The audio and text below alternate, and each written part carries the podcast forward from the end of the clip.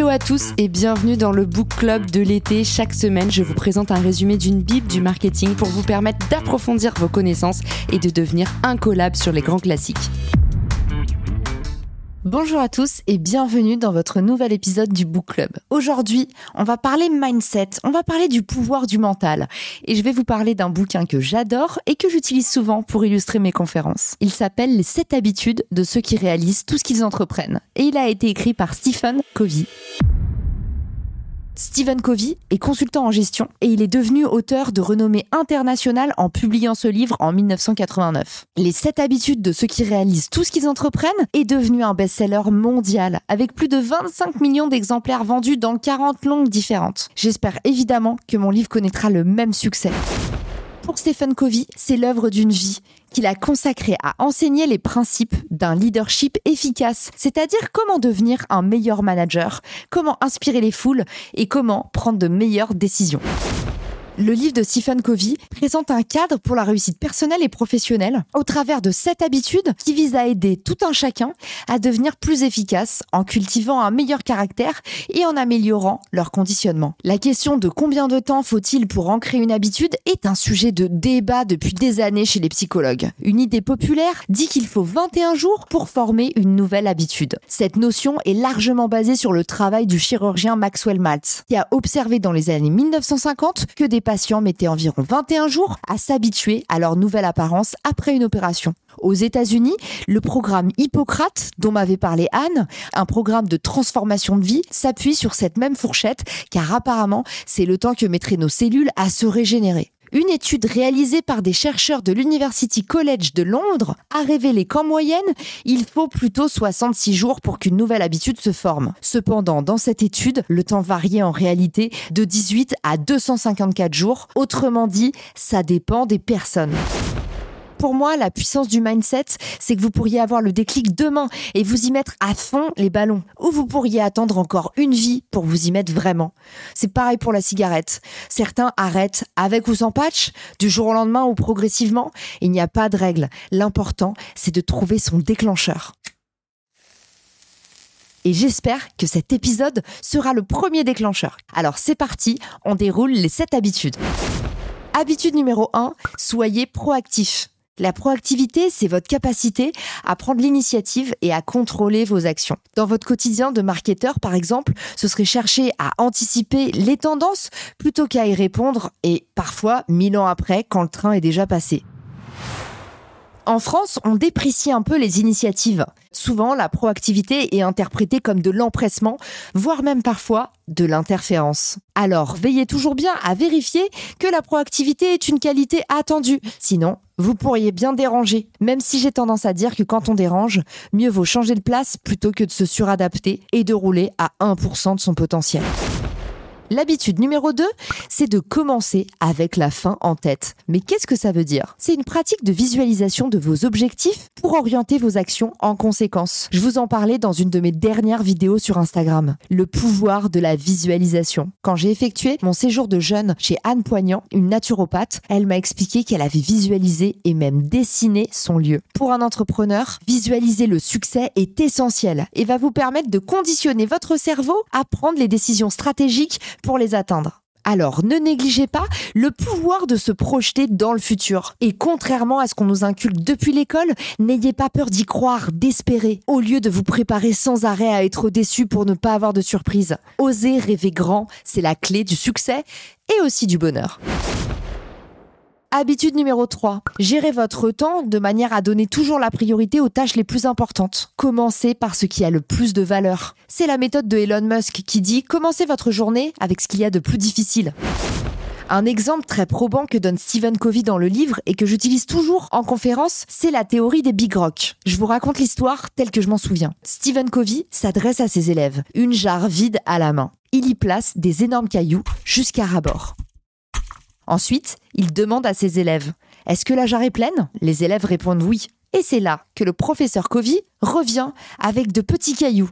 Il ouvre la jarre et place les petits cailloux à l'intérieur. Les petits cailloux se glissent entre les gros cailloux et remplissent tout l'espace de la jarre. Le professeur demande à nouveau à ses élèves La jarre est-elle pleine maintenant? Les élèves, un peu perplexes, finissent par répondre oui, et le professeur Covey les surprend à nouveau. Il se retourne, muni d'un bac de sable. Il verse le sable, très fin, qui se répand à l'intérieur de la jarre et vient combler tous les derniers espaces disponibles. Et maintenant, est-ce que la jarre est pleine?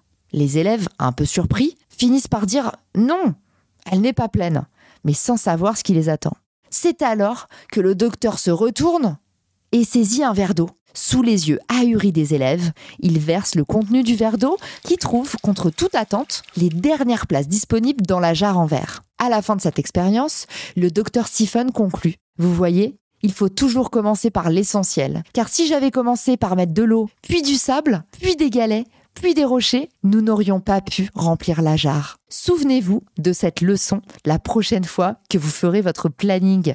Commencez par le plus important, au lieu de vous laisser noyer dans les détails qui font qu'à la fin de la semaine, on se demande ce pourquoi on a vraiment bossé. Mais surtout, si vous vous reconnaissez dans l'histoire que je vous raconte, ne complexez pas. On est tous pareils. Et c'est bien pour ça qu'on fait des épisodes de Marketing Square.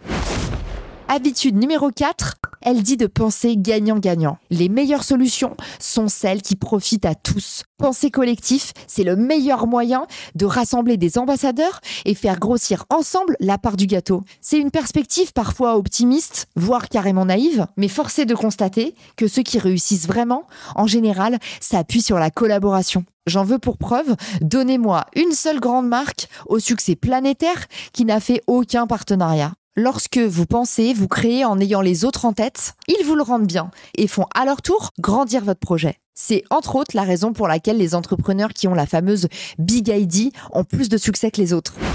Cinquième habitude, cherchez d'abord à comprendre, puis à être compris. Autrement dit, c'est toujours pareil. Ça commence par les autres. Soyez donc un peu altruiste et surtout, cultivez l'art d'écouter mais écoutez pour de vrai avant de chercher à ce que vous allez répondre.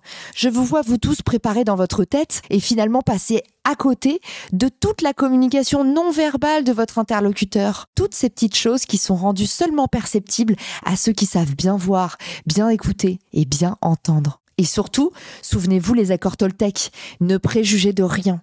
Ce qu'on appelle l'écoute active est un super pouvoir et je vous incite à vous renseigner sur le sujet si vous voulez progresser, notamment dans votre manière de vendre. L'habitude numéro 6, c'est la synergie. Bon sang, je déteste ce mot depuis que tout le monde l'utilise sur LinkedIn dans la messagerie pour proposer des choses floues et parfois border. Oui, bonjour Caroline. Nous aurions l'idée d'une synergie avec votre entreprise. Auriez-vous quelques minutes pour en discuter par téléphone? Pourtant, synergie est un magnifique mot. C'est l'idée que la somme est plus grande que les parties individuelles. Autrement dit, la collaboration, le travail d'équipe conduisent à de meilleurs résultats que les jeux solo. Alors certes, elle nécessite une grande quantité de coordination, des compromis et parfois plus de temps. Vous savez ce qu'on dit Seul on va plus vite, ensemble on va plus loin. Dans tous les cas, la synergie fait grandir la part de gâteau commun. Encore une habitude qui vous changera la vie. Septième et ultime habitude, aiguisez la scie. Renouvelez-vous continuellement et cherchez à vous améliorer dans les domaines du physique, du mental, mais aussi du social et du spirituel. J'espère que Marketing Square vous y aide. En tout cas, si vous écoutez trois épisodes par semaine, vous avez de quoi nourrir à la fois le cerveau droit, le cerveau gauche et bien sûr le cœur. Prenez le temps de vous former et de vous développer personnellement au lieu de vous concentrer sur l'entreprise. Vous savez ce que j'adore dire sur les marques personnelles. Mieux vaut construire son business autour de soi que de se construire autour d'un business. Alors investissez sur vous. Vous l'avez compris, ces habitudes ne sont pas des remèdes rapides, des recettes toutes faites, mais plutôt des principes de vie sur le long terme. Vous pouvez commencer à les mettre en pratique dès demain en choisissant une habitude sur laquelle vous concentrez. Ou alors, si vous aimez bien les challenges comme moi, en choisissant une action par jour à privilégier. Et oui, cette habitude, comme les 7 jours de la semaine. Coïncidence, je ne pense pas. Évidemment, le bouquin de Stephen Covey, comme tous les livres de développement personnel, ne fait pas l'unanimité, mais il a le mérite de nous faire réfléchir. Et pour ma part, les images parlantes du bouquin m'ont également fait réagir. Parfois, c'est un peu théâtral, il y a un peu trop de verbes par rapport à ce qui est dit, mais ce bouquin a la tonalité juste pour vous accompagner à la plage cet été. J'espère que cet épisode vous a plu et rendez-vous la semaine prochaine pour un nouvel épisode du Book Club sur la serviette.